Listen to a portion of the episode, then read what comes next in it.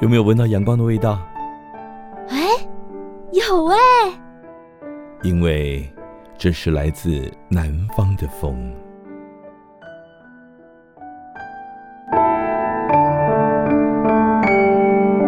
各位亲爱的听众朋友，大家晚安！又到了礼拜天晚上八点到九点为您播出的来自南方的风，我是朱麒麟啊呜哈。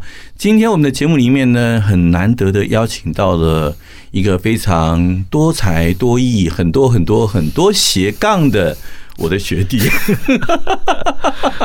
来丽萍跟大家问候一下。好，各位朋友，大家好。现在是晚上，好，我们先听个音乐，等下马上回来。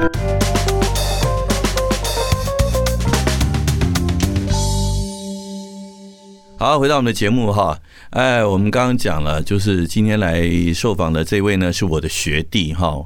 那我们常常都号称我们自己在我们的学校里面创科哈，都在恶搞，从在学校就不务正业，真的，我们从来在学校都不务正业，课堂上找不到我们。我记得我那时候到高三的时候，高三下差点毕不了业，好，旷课三十几堂。那你比较猛，我高三。成绩还蛮好的，哎，说到这个，我们来讲一下前一阵子那个什么，那个你知道看猛瓜那个，嗯，那个老师的事情，对啊，我们来谈谈一下这个你的想法。呃，所以后来我写了一篇，我不知道你有没有看到，就写我们那时候有一个老师，哎，你不要管我有没有看，听众都没有看到。那反正就是，反正我们有个老师嘛，就就第一堂上课，我们班有个很认真的同学，听了老师讲完一遍数学的题目以后。然后同学就很认真的举手，嗯，然后老师说：“你有什么问题？”我同学就说：“老师，这个我听不懂，能不能麻烦再请重新讲一遍？”然后我们的老师就很认真的回答：“这根本不是问题，回家自己想。”哎呦，干，哪有怎么来奈赛你了？对，然后我就觉得说，这算什么老师？嗯，那。如果是这样的话，回家自己想，那我回家看课本就好啦。你上课我也不用听啦。对呀，那我来学校干什么？那你讲难听点，现在的讲法叫薪水小偷嘛？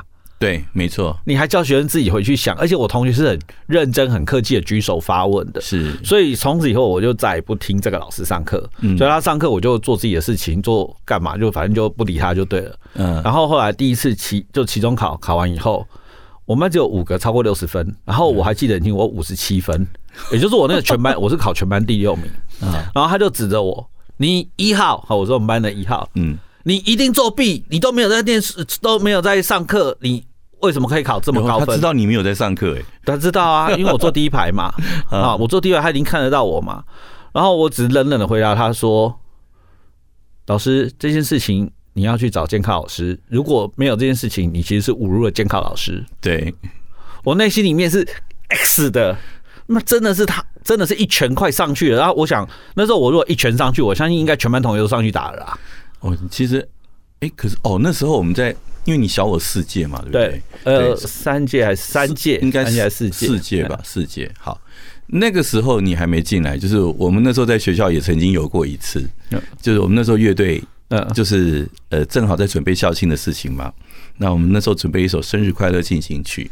就准备要吹进场，然后就是在校庆的前几天就开始吹那首曲子进场，开始想要营造那种气氛。哎，结果主任教官没来，哎，主任教官说：“乐队你们在搞什么鬼？给我退回去！吹的什么东西啊？” 然后结果我们在乐队里面，你知道当场，你你记得吗？任正，嗯啊，还有那个嘉禾，嗯，还有主任，嗯。都全部冲出去，吐把拿出去 K 吧。他说不是，他说他妈懂不懂音乐啊？哦，那时候应该是建明兄当主任教官吧？呃，对对对，应该是建明兄，我还见过他。对对对，然后听说后来他被调到别的学校去被人家捅了，还有上新闻呢。因为他的学校大家就很大家就很讨厌他，还好我我高我只有一年碰到他。啊，对，我说我对他印象很深刻，因为都他只会骂人，什么事都不会做。对呀，那那种我们都骂完，我记得我那时候还出去把，因为主人那时候冲第一个，我去把他拉回来，就然后大家就开始要往回走了嘛，就主任教官突然那个回神回来，啊，你们乐队什么态度啊？啊，这样子跟市长讲话，然后换我不爽，我觉得说，我已经让他们帮你找台阶下了，帮你把人弄回来了。哎，你现在在背后吼我干什么？我马上回头，手一指，你给我下来。然后他又停了。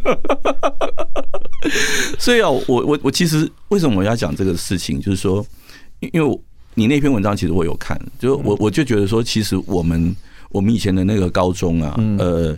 怎么讲？是是一个学风很开放的学校。对对，你看我一开始讲了，我们自己创科，学生创科，对不对？我们自己在恶搞，对，我们自己搞出了一个学校不太理我们。对学学，但是但是学校虽然不太理我们，但是至少整个学校的老师，大部分的老师，他把这个学风维持的都还不错。对我们算很开放。对，是学校很开放。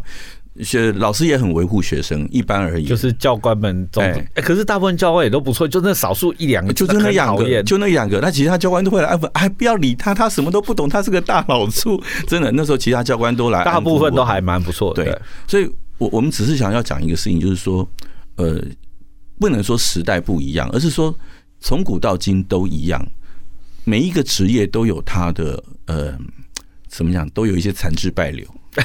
对，人多必有白痴，树大必有枯枝。哦，不是说你在那个职位上面，你就必须要受的受人家的尊重，而是你自己要拿出那个本事，拿出那个态度，然后再加上你的努力，你才值得人家敬重，对不对？呃，有没有认真去做好一件事？我想，其实相处一段时间，没有人不知道。对，简单说就这样。对。你知道，其实我们在同一所学校。我我的呃，我高一的时候，我们高一有普通物理课啊，我也我们也有，对不对？大家都一样啊。对，所以你那个老师是不是姓李？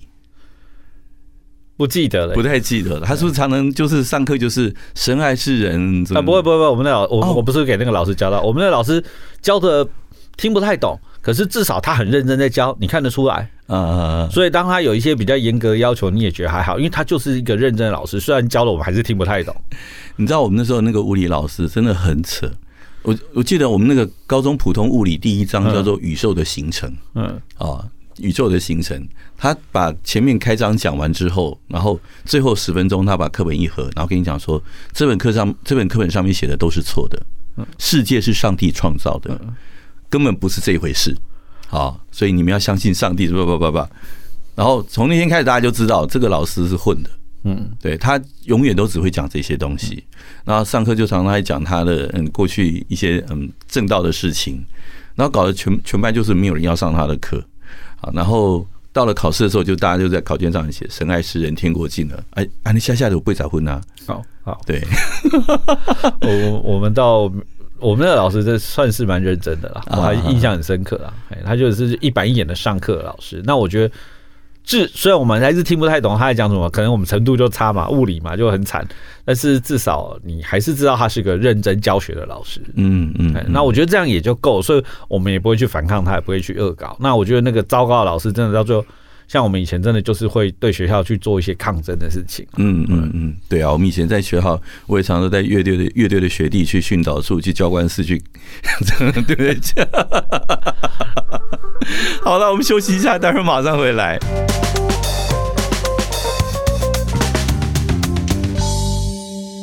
好，回到我们的节目哈，你现在收听的是 FM 九九点五云端新电台，每个礼拜天晚上八点到九点为您播出的来自南方的风，刮起朱启林阿雾哈。今天节目里面呢，邀请到了我的学弟，他现在目前也在大学里面任教，然后自己也开什么。呃，生态公司就是呃专门制作影片啊，然后那个他有同时是我们刚刚讲了，我们在乐队里面嘛，嗯，然后他玩乐器也玩的有模有样的哦。那现在也加入了乐团里面，然后在练习，然后呃，摄影啊、拍照啊、剪接啊，哇，样样都是一把照。那甚至现在又开始刻章，你斜杠真是多到一个不行，就每天恶搞嘛。这不是恶搞，就是。这个都是呃爱玩呐，琴棋书画样样都要会通嘛哦，对，现在斜杠青年。那我们刚刚讲到的就是说，现在你也当老师，然后我们刚刚也稍微呃讲了老师这个职业哈。那当然，我们最后还是要先回来讲，就是你目前在教做生态的这一块，哦，就包含教学跟制片嘛，对不对？那丽萍一直以来都是我生活当中的一个怎么讲？一个一个线上的一个小帮手，因为我自己很爱很爱户外活动，我老我太太也是，所以每次我们出去，然后我老婆就会问说：“那只是什么鸟？”哦，我不知道，赶快问你学弟。你现在目前为止这样做这个生态工作，在看台湾的这个整个生态的一个教育环境，有没有一个什么样的一个感想或见解可以跟我们大家分享？好难的题目 啊！为什么好难呢？因为其实做了这个领域，大概我从踏进这个领域到现在，应该超过三四年了。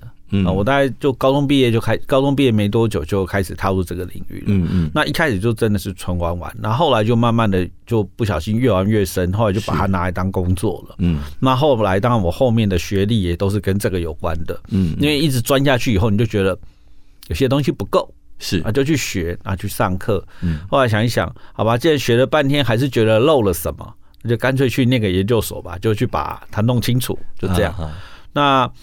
其实重点说，嗯，这个我们还是觉得生态教育里面有这个最最大块的，因为台湾人到现在还是很多人，还有很多的家长还是停留在那个以往的那个考试的模式里面。没错。那这个东西当他不考试的时候，就没人理他了。嗯。所以他他永他永远都是小众。那当然这几年会弄了一些所谓的环境教育的东西。嗯。可是我们环境教育或者或者还有台湾还有另外叫做生态旅游的东西，是这两个东西我都有碰了一下。是。他们都把它搞得太硬邦邦了，就变成说，你到底要这个东西要大家好好的去玩它，还是要把它弄得很制式化、很硬邦邦？嗯嗯。所以很多东西就是永远他都要跟你谈什么教学、教法、教材，呃，教材、教法、教案，永远都在这些东西。那这些东西打滚里面，你就觉得说啊，这东西。轻松点玩不行吗？是一定要这么知识化来玩吗？对。然后当在跟你谈环境教育，因为在这个东西我们里面有一个台湾在有一个很吊诡的地方，因为国外会把这个的教育系统摆在 science，就是科学的底下，是我们是摆在 education，摆在教育的底下。嗯哼。所以这些很多在谈这些教育的人，事实上他那个 science 的部分，科学的部分其实是不是那么够的，所以他们讲出来的故事就有一点诶连不上。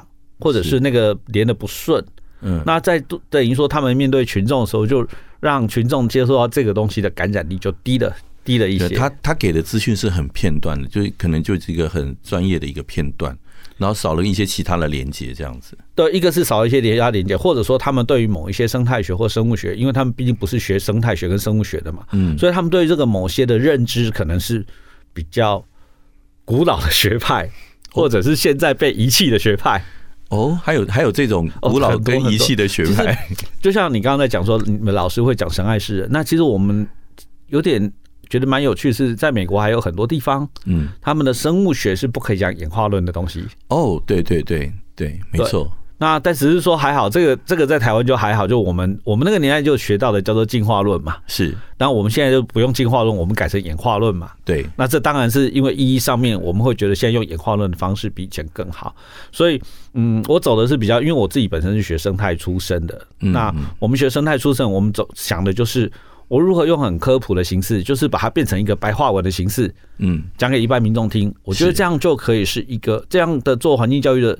对我来讲，我就是这样去做。嗯，那这是什么教材、教法、教案？我就觉得，shit，好，我会自动帮你消音。对，就会觉得没有那个东西，我要就我常开玩笑说，不会才需要那一套嘛，会的人何必呢？对啊，就好像我我们有看过很多的所谓的生态导览员，嗯、或者是所谓的导览，呃，他们背稿子都好厉害，但是你不能问他问题，对，他就是一个播放机。呃，那你如果问他问题，那个就超出他的能够服务的范围以外，他就卡住了。呃，应该说，所以像像之前我们在讨论说哈，哎，上台演讲这件事情，我说上台演讲一点都不难。嗯，你有充分的准备，上台演讲真的不难。对，难的是什么呢？难的是演讲快结束的时候，请大家发问那个天马行空的问题。啊，天马行空会超出范围的问题，你怎么样有办法适切的回答他？回答到人要有办法心服口服。是，其实真功夫在那个最后十到十五分钟。对，没错，没错。你你你讲这，我就想到了一个笑话，你知道吗？就是有有一个有一个那个理财专家啊，金融专家，那他很厉害，他总是受邀到各地去演讲。那他的司机呢，每天就开车送他到各个学校、各个会场去。那总是多少都要坐在下面跟着听一下嘛。那有一天他开车的时候，就跟那个他的老板讲说：“哎，老板，我每天听你这样讲，我都会了耶。”嗯，老板说：“真的吗？”他说：“真的，我我可以讲的跟你一样好啊。”然后老板说：“那这样好了，我们今天两个衣服换一下，今天你代替我上台。”司机说：“啊，没问题，看我的。”哦，然后他就穿上西装，然后老板就穿着司机的衣服坐在下面。啊，这个司机站在台上，真的讲的头头是道，讲的很好，你知道吗？最后十分钟 Q&A 的时候，观众突然说：“哎，老师，不好意思，请问一下。”啪啪啪就问了一个问题出来。这时候司机出了一个很经典的回答，他说：“这个问题啊，非常的简单，你们问我司机，他都知道。”然后说：“来，司机上来，换你回答。”其实这个老板不够狠哈，老板应该说：“我们各拿一百万来玩投资，我一然后半年后见分晓。”可是不见得，不见得对，但是但是问题是。我我觉得专业，这个就是我们讲了，专业跟不专业，你到最后其实某些东西你也看得出来差异了。对对对，在操作的细腻度上面，比如说像现在全世界所有的这个理财的人，光看到这个乌俄战争，你觉得他们算得出未来吗？嗯，应该蛮难的。你觉得这变化太快了，变化太多了。没错。啊，只是说啊，他的专业领域，如果他对国际形势再了解一点，那他的分析可能会再更细腻一点。那有些人就会漏掉很多东西，比如说油价。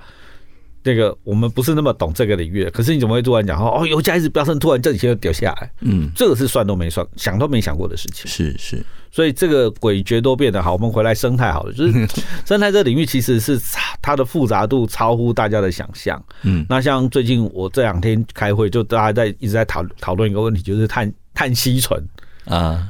好，这是很无聊，这是什么东西？好，碳吸存很简单，就是我们不是一直在之前几年的口号就是节能减碳嘛？对。节能减碳其实是一个消极的一个处理方式，对，就只是我少产出嘛，我少用嘛。那碳吸存是一个比较积极的做法。嗯，好，那这个多出来碳，我们怎么把它吸掉？嗯，那很简单，那你像你前面这个木的桌子，它就是碳吸存。为什么？这里面就有很多有机碳。是。那什么把它弄进来？很简单嘛，你去种树，植物行光，叶绿素行光后，最后把它变成木头，我们再把它砍下来用，然后这个不要烧掉，嗯，碳就永远在这里。嗯，但是你烧掉以后，这个碳又回到空气。对对对，嗯，好，那我觉得我我的我觉得我这几年成长，就是说当在这个专业领域成长这么久之后，我觉得我能讲的就是，我就拿你桌子，我就能讲一个故事。嗯嗯嗯，是。不然你光一般人听到碳吸存这三个字，就是黑写下面挖沟。对啊，对啊，就呃黑写下面，就就连写都写不出来。好，我们先休息一下，待会马上回来哦。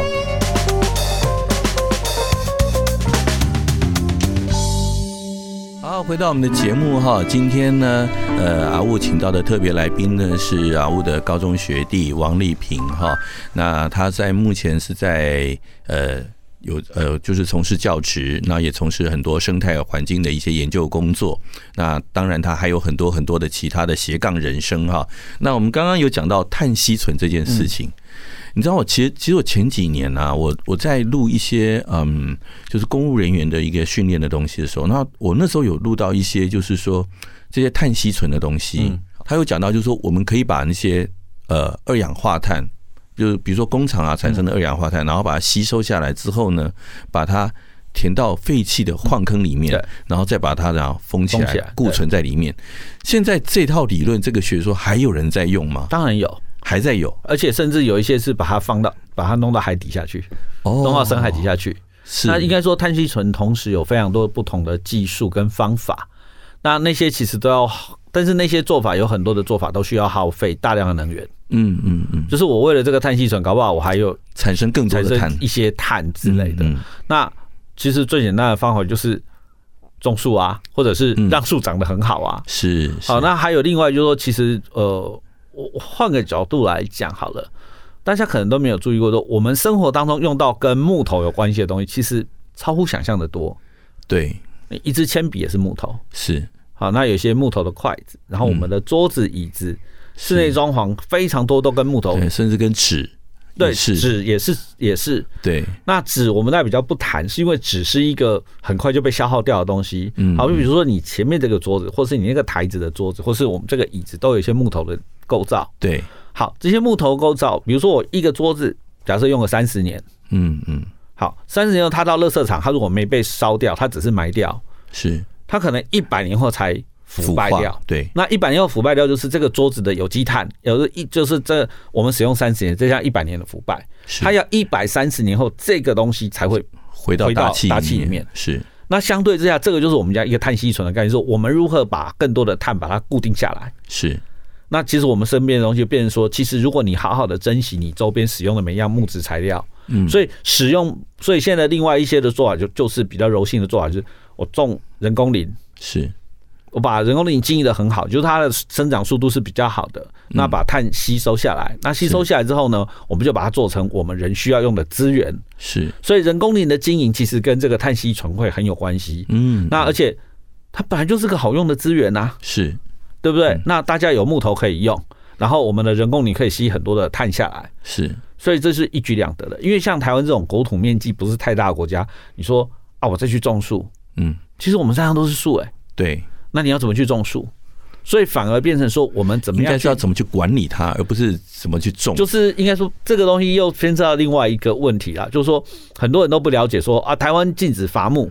好，这个东西是错的。是台湾只有禁止伐天然林，台湾并没有禁止砍森林这件事。我们可以砍人工林，天然林我们在政策上是不砍的。是那好，那既然不砍天然林，天然林我们就不去处理它。嗯，好，当然他遇到问题再说。可是至少我们应该把我们好的人工林把它经营起来。嗯。然后这个东西还牵涉到两件事情。第一个，我们经营好的人工林呢，我们可以吸收很多的碳进来。嗯。第二个是，当我们自己生产的木材，我们自己用，就不用从国外远渡重洋烧掉很多的碳，增加很多的碳足迹，再把那些木头运进台湾来。是是。所以这就是为什么这几年林务局很认真在跟你谈国产材这件事情。嗯嗯嗯。所以那可是我们现在有个我有个有个疑问啊，就是像呃前阵我在网络上看到有有人就这样讲说，像在人工里面人工林里面，他会觉得那个人工林里面是一片死寂，因为种的这些树都只是经济作物，它并不是大自然里面的这些鸟啊虫的食物或者让它栖呃栖居的地方。所以这样子的东西种在那里，它对于整个我们的生态环境是是是有帮助的吗？或者说这个呃这个叙述是根本就是错的？好。你要把这个就是一个尺度的问题。嗯，好，那我想，我想再讲一个事情，大家喝不喝茶？喝。大家吃不吃米？吃。我们吃不吃菜？吃。好，这些所有地方原通都是森林。嗯嗯。那也就是我们应该怎么？这个东西其实重点就在哪里？就在国土的规划。嗯，我这块地。是什么？我是农地，我就该是农地；我是林地，我就是该是林地。嗯，我是都市的建地，我就应该是建地。是这个怎么去国土划分才是这个的重点啊？嗯嗯。那人工里面动物少，其实不能只这样看。其实我现在也在做一个研究，正在进行当中。嗯，就是我们在人工林里面设了几个样区去做动物的监测。嗯，那其中的样区我今年呃去年开始做。嗯，然后那个就是大概。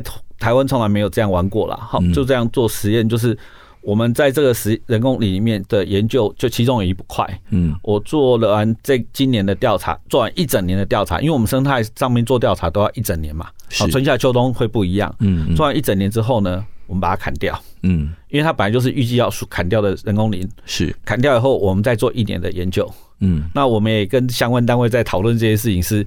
未来可不可以？就是我们前面两年做完以后，未来每五年再一个调查，嗯，然后我们能不能把它做三十年？嗯嗯，我们把方法固定下来，嗯，因为我们很希望说，我们过去台湾比较，当然有一些学者就跟你讲啊，国外也有做很多这样的东西啊。我说对，可是不在台湾做，对，那换个地方也许结果。我们的物种跟他们的物种状况不一样，对啊，当然因为我们在旁边有做了一些测试，所以当然大致上可能会产生什么样的变化，我们心里已经有个预期了，嗯。好，那只是说我们有没有办法在这个预期当中，到最后我们实验室可以证明这个的。比如说，你原来是一片林地，砍完以后变会变成树苗跟草生地。对，那事实上它的物种就会改变。嗯，好，那这些人工林的，不要小看这些人工林。其实我们在台湾的这些人工里面，我可以告诉大家，只要那个没有被大量的没有被人家打猎过，嗯，大概三枪的量其实还不少。是，然后像海拔一千多以上的人工林，其实我们就会记录到长鬃山羊，嗯，然后像什么鼬獾啊、白鼻心啊、石蟹獴啊这些动物，其实，在这些森里面都有稳定的族群量，嗯哼，所以那鸟类呢，事实上也有一定的鸟类会在这里活动，因为人工林。没错，人工林是长在上面没有错，是。可是这个林子底下还会有一些灌木层跟地杯层的植物，嗯嗯。那这些一这些其实都是台湾自己会长出来的东西，嗯嗯。那它也会提供一部分的食物，是。或许它没有办法像天然林那么好，但是大家总要用木头吧？对。好，那这个还有就是 这个林主，嗯，林主就是这个林农，就是种森林的农夫，是。他也要靠这生活，对。那他该不该活下来呢？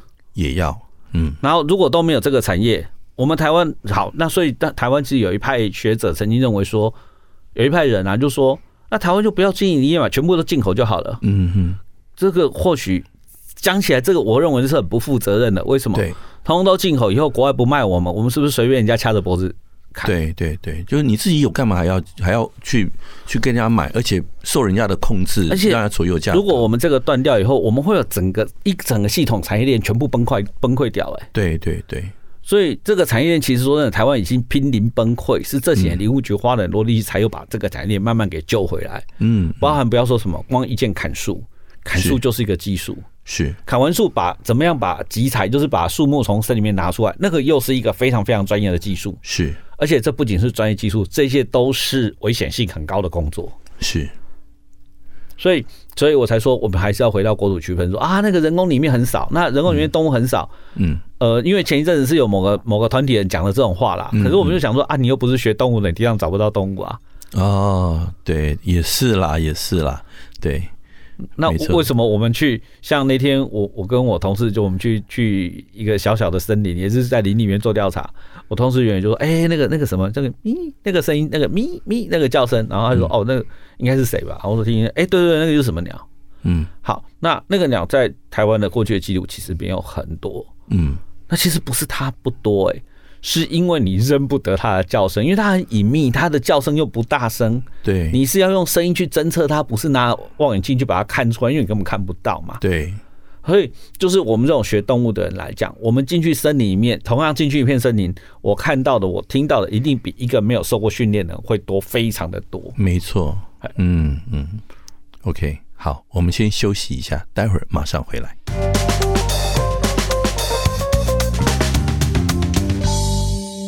到我们的节目哈，你现在收听的是 FM 九九点五云端新广播电台，每个礼拜天晚上八点到九点为你播出的来自南方的风，我是朱麒麟阿雾哈。今天我们节目里面邀请到我的斜杠学弟哈，他会很多很多的东西，然后斜杠了很多的人生，他在很多的领域里面呢也都在发光发热，非常的精彩啊。那我们刚刚听他讲这个关于生态的东西，那我常常会跟他开玩笑，就是说，呃。像像你啦，还有另外还有一个朋友是呃专门做两栖类的，那尤尤其像那个那个两栖类的，我们每次跟他在看电视的时候都很痛苦。为什么？每次在看那个人家那种电视剧或怎么样的时候，或者是电影，然后里面总是会播一些呃，比如说啊树林里面啊野外的声音啊，对不对？好，然后常常那个比如说啊主角就静静的在林间走路，然后。远处就有一些虫鸣，有鸟叫声，甚至有时候有青蛙。那我朋友，我那个朋友就他常常讲说，这个季节不该有那只东西。嗯，或者哎，这边怎么会有那只青蛙？它在哪里？哦，或者是嗯，这个时间对吗？它应该是什么时候叫？不是在这个时候叫。嗯，对你你自己会不会在看电影电视的时候会有这方面的一个？好啦，会啦，这是职业病啦。比如说那时候看那部电影，呃，在有之前杨紫琼演过一部电影，就是演那个翁山书记啊哈哈。然后那个那个场景就是，只要翁山书记步入他们家的那个阳台，或者他走到他们家的户外，对啊，就会听到个鸟叫做噪鹃开始狂叫这样子。然后因为那个叫声就是单一音，然后很长很吵，所以才叫噪鹃嘛。你只能说杜鹃科的鸟叫噪鹃，因为很吵，很吵，噪音的噪。那其实。我那时候一听，哎呦，厉害耶！为什么呢？因为那个鸟在东南亚的分布就是一个大宗，是，所以在东南亚只要是繁殖季节，听到它的叫声都是很合理的。是啊，不过这个鸟也蛮有趣的，这个鸟现在有逐渐扩散的倾向。以前以往在台湾根本听不太到，嗯，以前我们比较容易看到听到叫声的是那个金门马祖，嗯，结果现在金门马祖数量比以前多，然后甚至现在连台湾。都可以偶尔可以听得到，以前是真的完全听不到。嗯，那这几年其实我我们在台北市、新北市的一些郊山，或者是甚至是呃河岸的环境，嗯，那其实这几年都有这个造卷的记录。嗯嗯嗯。那像现在呃很多人在讲这种做这种生态保护的时候啊，比如说你像刚刚讲的，也会有很多外来种的问题，比如说像我们之前在金门马祖里面有看到一种从埃及来的什么埃及圣环。埃及圣环，嗯，好，然后甚至说像现在在南部很多的绿鬣蜥，绿鬣蜥哈，对，像这种东西非常的多，因为它在这个地方没有天敌。可是，呃，你你觉得像这种东西，比如说，哦，比比如说，呃，这个物种可能在它原来的栖地可能是已经濒临绝种，或者是濒危的一个生物，那它到这边来，它反而在这边繁殖的很好，那我们还是应该要扑杀它吗？好，这个。换个角度来看，嗯，生态系统它是一个网状的。那如果你哪边破了洞，它就会从另外一个地方崩溃掉，对，或者某个节点就本来应该连接的节点就断掉。是。那比如说埃及圣环，为什么一定要扑杀呢？因为埃及圣环它比台湾的其他的大部分的鹭鸶种类都还更大只、更强势。是。好，那埃及圣环从本来就是几只个个位数的，到后来增长到几乎快一万只。嗯，那那个。如果只有，如果今天它有的族群可能在台湾永远都是几百只，嗯，我们真的不用扑杀它。可是当它变成上万只以后，你再不怕扑杀它，它的量又会爆炸。嗯，那埃及圣环不简单，因为我们有做过，我学弟有做过那个研究，我有参与其中一部分。它每年成长的每年族群成长的数字一点三，哦，一点三的次方数，你完你用一万乘以。搞个十年，对，一年增加百分之三十，这很可怕的，很可怕。你比高利贷还可怕。你最希望是自己的钱有增长那么快，对，我们利息如果那么快，真的，人生太快乐，真的。对，那它大量会爆炸，那会让台湾的其他的生态系统，那两个生态系统爆炸，我们不知道。嗯，那包含它其实我们看得到影响，就是它跟台湾的其他鹭鸶在营巢地，就是筑巢的环境的选择，它就会去。对，它在那环境下就是强势，就其他鸟就不不容易筑巢，或者被它驱赶走，那就它会影响到本地生物的。对对对，没有错。然后甚至呢，埃及圣环很大宗的食物是鱼跟螃蟹。哦，那又跟抢其他的鹭鸶，它又去抢其他的鸟的食物，甚至这这只螃蟹如果被台湾的其他原来就会经过台湾的这些生物吃掉，它本来是正常状况，可是变成说，那其他的物种变成这个食物资源少了，被它抢走了，那其他动物是不是就面临一个找不到食物的困境？对。那这个东西其实外来种的议题真的很痛苦啦，哈，因为我们要处理在这个的时候，像为什么去处理埃及圣环，然后不去处理现在满地跑的那个八哥呢？嗯，因为我们八哥也绝大部分是外来种。对啊，哎，现在八哥河滨公园好多。对，那有时候会有原生种跟它混在一起啦。嗯嗯，好，其实一般人不太会认。那我们其实从为什么说先从埃及生管开始处理，是因为埃及生管是有办法处理的。嗯，那些巴克是已经多到完全不可能去处理，它已经就已经失控了。完对，那个完全失控，那个你花再多力气去处理都没有用。所以很多人在说，那你为什么不就是有厚此薄彼？我说现在的状况就是，什么是有可能可以处理下来的，嗯，就去处理。那个处理不完的，就放弃了。嗯，而且那些相对的，我们目前看到的影响性没有那么大。嗯。对，那所以有没有可能就是说啊，把这些在台湾的找到这些外来种，把它捕捉之后送回原来的栖地去呢？呃，不可能。嗯，你要怎么运？运的过程当中怎么把它养起来？嗯哼。然后你是不是也一定要集中到一定的量才能把它运回去？那这中间的收容过程，请问我们要花掉多少人力物力？啊，又是一个，所以不可能，基本上是不可能。嗯嗯，对。所以每个议题都好难哦。就是因为议题有太多没办法处理，就像好，我我讲另外一这个外来种的议题好了，大家从小都知道一个鱼叫做五国鱼。啊，对，它也是外来种吧？当然是外来的，它是非洲非洲的尼罗河口腹鱼，就是你就是那个慈鯛科的啦，好，就是会口腹鱼这一类的，因为它会把小孩放在嘴巴里嘛，是。到公鱼的嘴巴里，那也因为这样，所以它的小孩根本很容易长大，不容小孩不容易被其他鱼吃掉，所以它就泛滥成灾，嗯。请问，如果要处理外来种，请问台湾有没有任何人有办法处理这个吴国鱼？应该没办法了吧？对，就是这样，他就是没办法。嗯，那就好像我们流浪狗、流浪猫有没有办法处理？它已经是失控。流浪狗、流浪猫当然有很激烈的方法可以处理，但是我相信那大家都不能接受。对，所以就变成说我们在有限的经费、有限的人力你已经看到一个有立即的危机的，然后比较容易处理的，你你还是要先把它处理掉。嗯嗯，这就是我们现在面临的问题。是是是，哦，这问题本来想要想讲的轻松一点，讲着讲着又沉重了。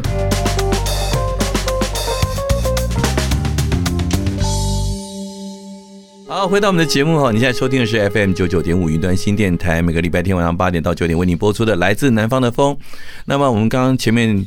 本来很想要努把努话题都变得很轻松哦，但是讲着讲着又变得严肃了。生态这个议题好像都很严肃呢，哈，对不对？那生态这种东西一一定都要到野外去观察，所以你要常常到户外去。对，我一年大概一百五十天到两百天在一百五十天左右在户外。啊，我们到户外都是为了放松身心灵。我都在上班，你 你都去上班，那这里面会不会很枯燥乏味、很痛苦、很有压力？呃，这么说吧，其实以前我刚开始从事这个工作的时候，我妈以前就打电话给我说：“嗯，啊，你在哪？我在溪头。”然后隔一阵打电话，你在哪里？我说我在垦丁。嗯，所以你每天都在玩。因为大家听到溪头跟垦丁，不是大家就说你又出去玩景点呢？对啊，那因为以前在溪头帮老师执行研究计划，所以我在溪头就是要做鸟类调查，然后晚上要去抓老鼠。是，还 有我们有做一些陷阱抓老鼠，然后在垦丁呢去做去拍那个过境的灰面鸠啊什么。是，那比如像现在春天，春天那些灰面鸠又开始北返了，有一些所谓的迁移性的猛禽，就是会南来北往的飞的这些猛禽，是，那就要去看它们。哦，那当然，生态其实为什么这个行业我爸做三十，就是这个领域我爸走三十年，其实就是因为它很有趣。嗯，那很有趣，比如说我这几天在跟朋友，因为他们想请我写一些稿子嘛，就说哎、欸、有没有遇到什么很好玩的事情？我说当然有啊，就是你会看到，就是有一次我就准备要去拍照。嗯，然后就想说，好吧，那拍就是已经到了我要观察的点附近，然后我们会稍微花点时间勘察嘛，才决定说我要在哪里架相机，因为我们的相机脚架都很重，对，所以我们都花一点时间就去勘察完，再决定说好我要架在哪里。嗯嗯，然后结果才把它架起来，才开始准备要勘察的时候，就一只凤头它就直直直挺挺的停在我前面的树上啊哈。